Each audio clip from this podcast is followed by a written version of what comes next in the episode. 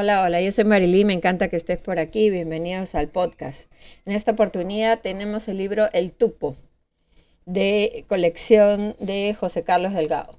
Presentación. Este libro es un proyecto anhelado desde hace muchos años que finalmente se concreta. Mi afición por el coleccionismo de tupos comenzó cuando tenía 16 años y coleccionaba junto a mi padre monedas peruanas de plata. Todos los fines de semana recorríamos los mercados artesanales de la Avenida La Marina y las tiendas de antigüedades del Girón de la Unión en busca de monedas. Y allí nos llamó la atención estos prendedores de muchas formas y diseños, de los cuales colgaban diferentes dijes y peces articulados que nunca habíamos visto. Fue la primera vez que escuché la palabra tupo para referirse a estas hermosas piezas y nos gustaron tanto que adquirimos algunas sin saber que luego se convertirían en una pasión y en el nombre de nuestra platería. De esta manera conocí a coleccionistas que compartían esta ficción, afición perdón, y con ellos entablamos una gran amistad. Una de ellas, Lucha Álvarez Calderón, fue una gran coleccionista de tupos, cuya colección tuve la suerte de adquirir.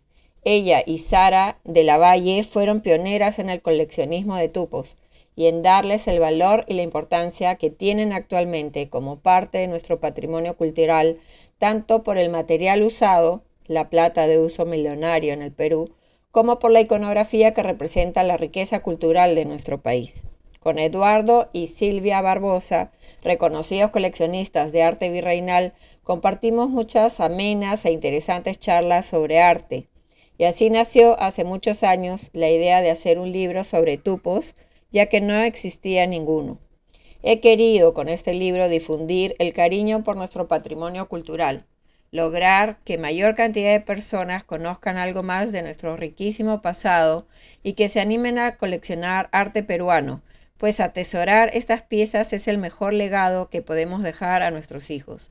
En ellas se encuentran nuestras raíces y nos hacen recordar esa frase que precisamente caracterizó al Perú por su riqueza. Vale un Perú.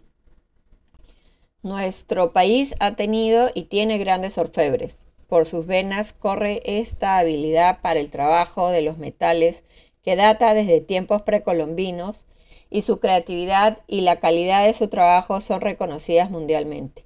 Quiero agradecer a Luchi Vetter, y Paloma Carcedo, reconocidas historiadoras que aceptaron este reto con mucho entusiasmo. Gracias a ellas tenemos este libro tan ilustrativo y didáctico.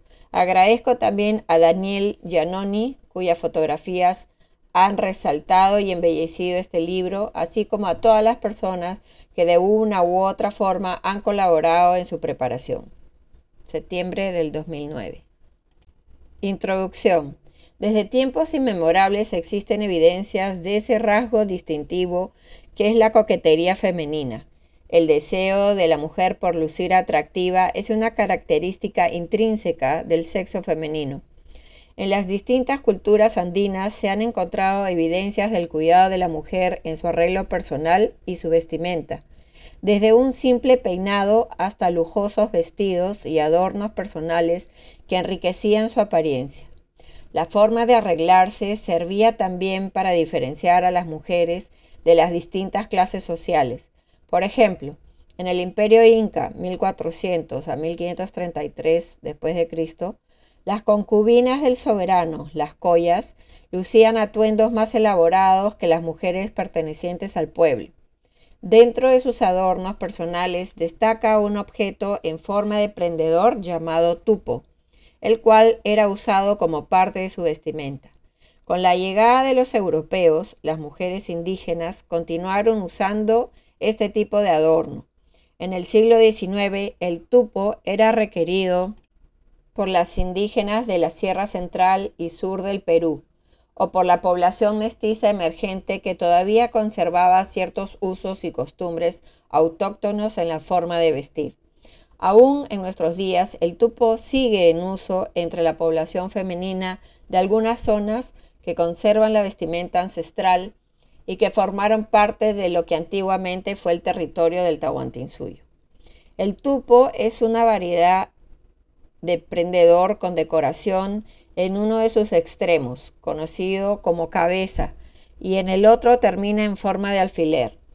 Este objeto, utilitario y al mismo tiempo usado como adorno, era utilizado de dos formas, o bien puesto en forma diagonal, sujetando la manta externa que cubre los hombros de las mujeres, o en pares, los cuales se usaban para sujetar el vestido propiamente dicho de la mujer, y al mismo tiempo ayudaban a ceñirlo al cuerpo. Estos últimos se colocaban a la altura de cada hombro, con la parte decorada o cabeza hacia abajo. Muchos de ellos se sujetaban por medio de un cordel que se amarraba en los orificios que se encontraban en la cabeza o parte ancha.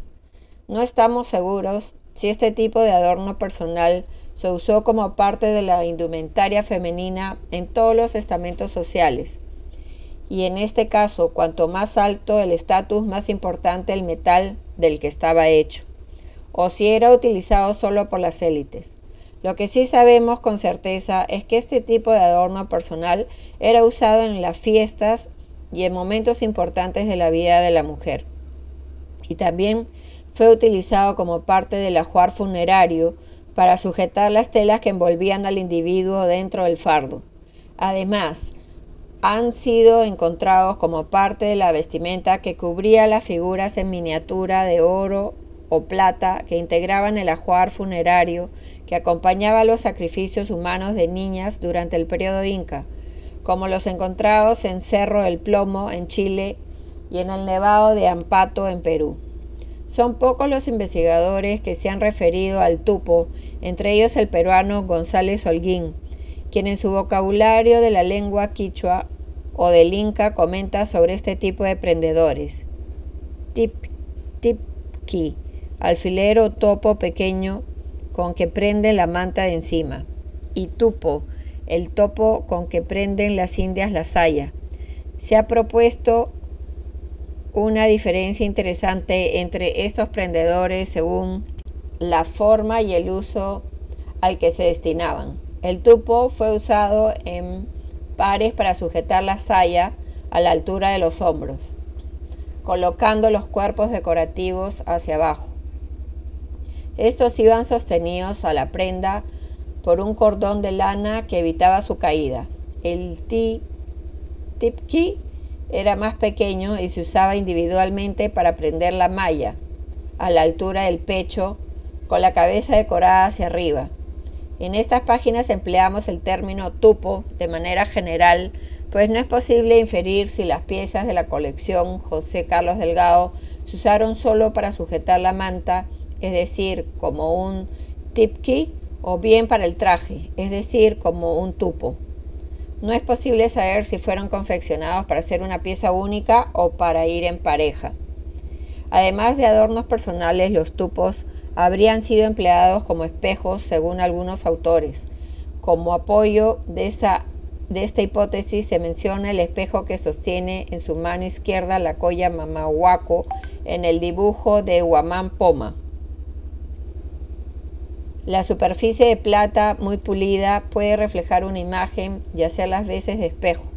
Los estudios etnográficos podrían ayudar a dilucidar este tema. Otros investigadores proponen que el tupo pudo haber sido usado como cuchillo. El prendedor topo o tupu fue usualmente afilado, en la parte ancha, lo que permitía usarlo también como cuchillo. Zárate, citado por Ule 1991-89. Se referirá Zárate al uso del tupo, también como un arma defensiva.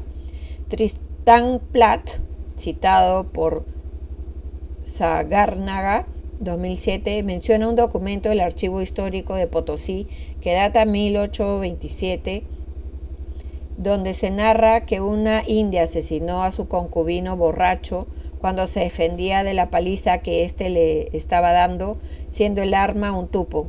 Allí surgió la frase, cuando las mujeres sacan sus tupos, los hombres se hacen escasos. Uso ancestral del tupo en la costa y sierra desde Colombia hasta Chile. El tupo tuvo una distribución geográfica extensa, pues hay evidencias de su uso en todo el territorio andino. El investigador sueco Nordenskjold 1921, hizo un estudio de la distribución geográfica de varios tipos de piezas de cobre en el territorio dominado por el imperio incaico cuando se encontraba en su máxima expansión. Dentro de estos objetos se encuentran los tupos con las características formas incas, circular y de abanico o semicircular.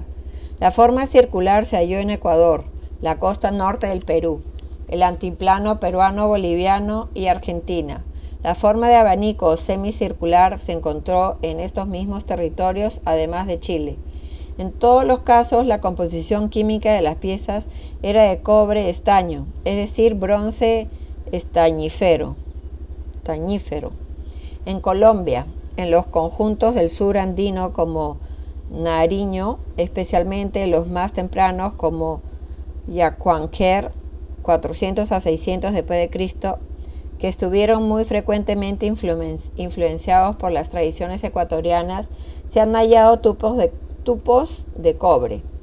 Estas fechas colombianas para el uso del tupo son casi tan tempranas como las peruanas.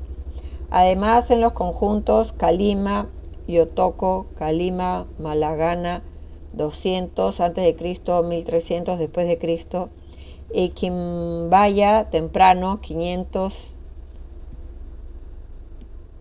después de Cristo, 700 después de Cristo, del Valle Medio del río Cauca y Golfo de Uraba en el Caribe, hay una buena cantidad de objetos que los investigadores califican como palillos para alfileres, es decir, se presume que pueden tener ambas funciones.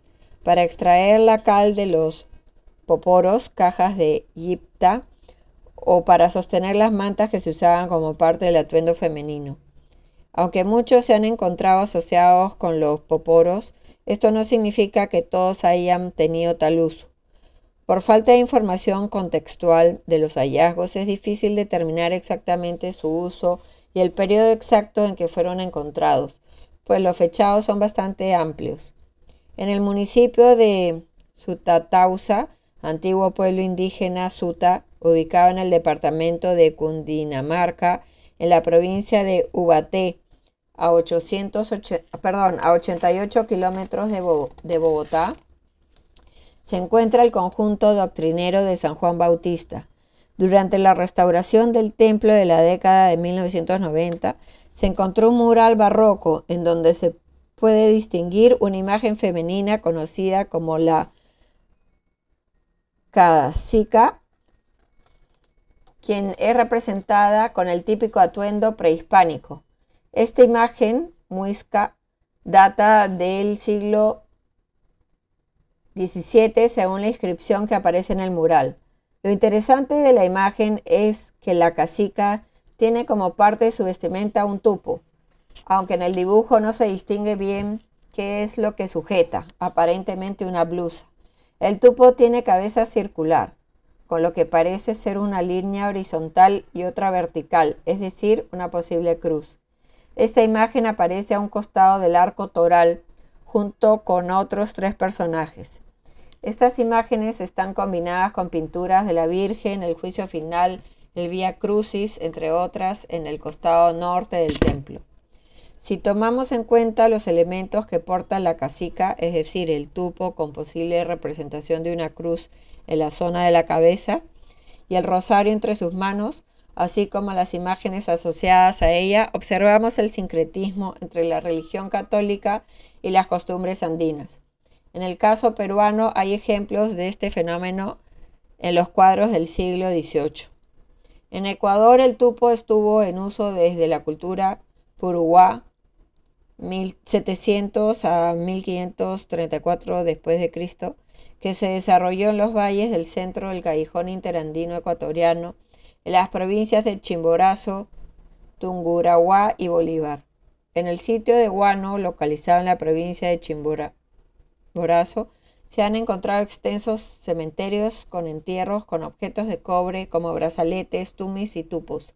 Algunos tupos de la cultura puraguá tienen hasta 15 centímetros de largo y fueron elaborados en cobre repujado. Al igual que en el Perú, durante la hegemonía inca, el uso del tupo se extendió por todo el territorio ecuatoriano.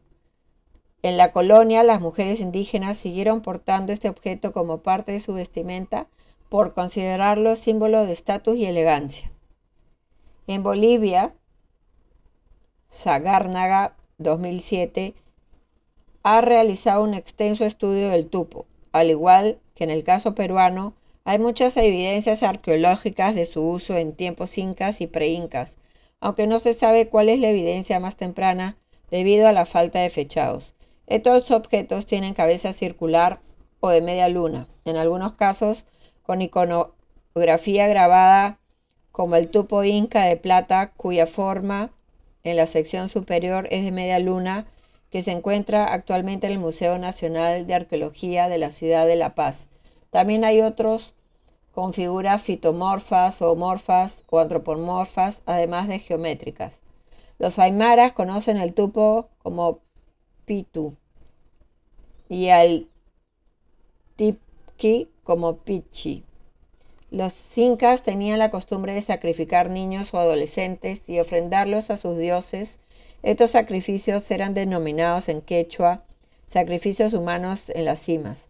Los sacrificios se realizaban en espera que los dioses proveyesen salud y prosperidad, además de estrechar los lazos entre los hombres y las divinidades. Con este fin construían pequeños adoratorios o santuarios en las cumbres de las montañas más altas o apus, donde los niños eran dejados como ofrendas. Esta práctica era común en el territorio sur del Tahuantinsuyo, en el Perú, Chile y Argentina. Los rituales consistían en colocar a los niños dormidos en pozos luego de haber ingerido chicha, aunque en algunos casos se observaban evidencias de estrangulamiento. Se pensaba en estos infantes que estos infantes no morirán, que no morían, sino que iban a reunirse con sus antepasados. Los niños iban vestidos como pequeños nobles, con trajes, mantas, plumas y ornamentos de metal. Un elemento importante dentro del ritual era el ajuar funerario que acompañaba al infante en su paso a la otra vida. Este era diferente según el sexo del niño. Los varones podían tener estatuillas vestidas como ellos, así como figurillas de camélidos ambas de oro, plata y concha, además de sandalias, cerámicos, bolsitas de coca, etc. Todo en miniatura. Mientras que las niñas tenían pequeñas estatuillas de oro, plata y concha finalmente, finamente vestidas a su semejanza, además de cerámicos en miniatura y bolsitas de coca, entre otras cosas. Como parte de la vestimenta femenina se colocaron tupos de plata, tanto para las niñas como para las estatuillas en miniatura que las acompañaban. Un ejemplo de estos sacrificios de niños es el de la momia Juanita, quien fuera ofrendada al Apu Ampato en el Cusco, alrededor del año 1466, en la época del Inca Yupanqui. Fue enterrada, entre otras cosas, con un saya donde se encontraban ensartados dos tupos, además de una serie de ofrendas en miniatura. Entre estas ofrendas destacan una estatuilla de oro, otra de plata y una última de Spondylus. Las dos últimas llevan como parte de su vestimenta dos tupos prendidos en el axo. Los tupos que se acompañan a la momia Juanita están hechos con una aleación de plata y cobre. Otro ejemplo es la momia del niño del cerro El Plomo en Chile, entre cuyos objetos asociados destaca una estatuilla femenina de plata laminada y soldada, envuelta con un paño rectangular y otro que servía de manta. Además portaba un cinturón, un collar con dos tupos de plata y otro del mismo metal. Los primeros tupos estaban unidos a un cordel que pasaba por los agujeros hechos en la base de la cabeza semicircular, sujetando así la saya de esa estatuilla. El otro tupo se encargaba de sujetar la manta. Si bien se afirma que este niño es varón, es raro que un individuo de ese sexo tenga como ofrenda funeraria una estatuilla con vestimenta femenina, por lo que pensamos que quizás hubo un error en la asignación del sexo de ese infante, toda vez que es en extremo difícil determinarlo en el caso de individuos jóvenes. En Argentina se han hallado varios niños ofrenda. entre varones y mujeres. La mayoría de ellos fueron depositados en el volcán Yuyay Laico, ubicado en la provincia de Salta. En el caso de las mujercitas, el tupo es parte de su vestimenta, al igual que en las estatuillas miniaturas que las acompañan. Este prendedor habría sido usado en el noreste argentino solo a partir de la llegada de los incas, pues no hay evidencias más tempranas de su uso. La forma del tupo es circular o semicircular, con y sin agregados, y en algunos casos con motivos decorativos en la cabeza. Estos prendedores de plata y cobre se han encontrado desde Santiago del Estero, al norte de Argentina, hasta la quebrada de Humahuaca en Jujuy, en el noroeste argentino. Al conquistar diversos territorios, los incas se encontraron en los Andes meridionales con el pueblo de los araucanos o mapuches, que comprende una vasta extensión de los territorios actuales de Chile y Argentina. Este pueblo hizo suyas algunas costumbres incas, como explica Casamiquela. Los ejércitos del Inca habían arribado 50 años antes de la conquista española hasta el corazón de Chile en cuanto al tejido, baste decir que en araucano el rebozo femenino se denomina ucuya, prácticamente la misma voz ya del quechua.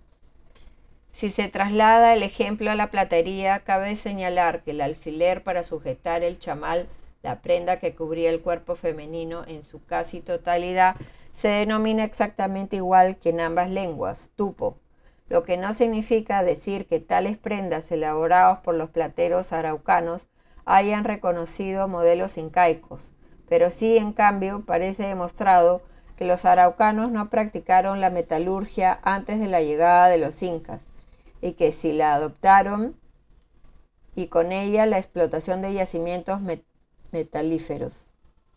Otros autores señalan que los mapuches desarrollaron el arte de la platería a fines del siglo XVIII y principios del XIX. Los orfebres plateros gozaban de gran prestigio y eran los encargados de elaborar los adornos de las mujeres y de su cacique. La mayoría de los caciques importantes tenían un platero que trabajaba solo para él. La platería fue una de las manifestaciones más ricas dentro de la cultura mapuche. Sus orfebres confeccionaron la mayor parte de sus adornos personales entre ellos los tupos con este metal. Los diseños son variados, pero conservan la forma circular de los incas, aunque su iconografía es distinta. Adornan los tupos bellos diseños repujados que consisten en una sucesión de puntos tanto en el borde exterior como en el interior del disco. También se pueden notar pequeñas protuberancias semi esféricas. Hay diseños de arcos o figuras elipsoidales terminadas en punta que representan cuatro pétalos. Como parte de su colección, se incrustaron cuentas de vidrio de distintos colores y se confeccionaron como una sola pieza, aunque también a partir de dos de ellas, donde el disco se une a la aguja por medio de remaches. Hubo también tupos denominados de coronación, bomba o punzón acucha, cuya forma es de esfera hueca y donde cuelgan pequeñas cruces o figuras antropomorfas.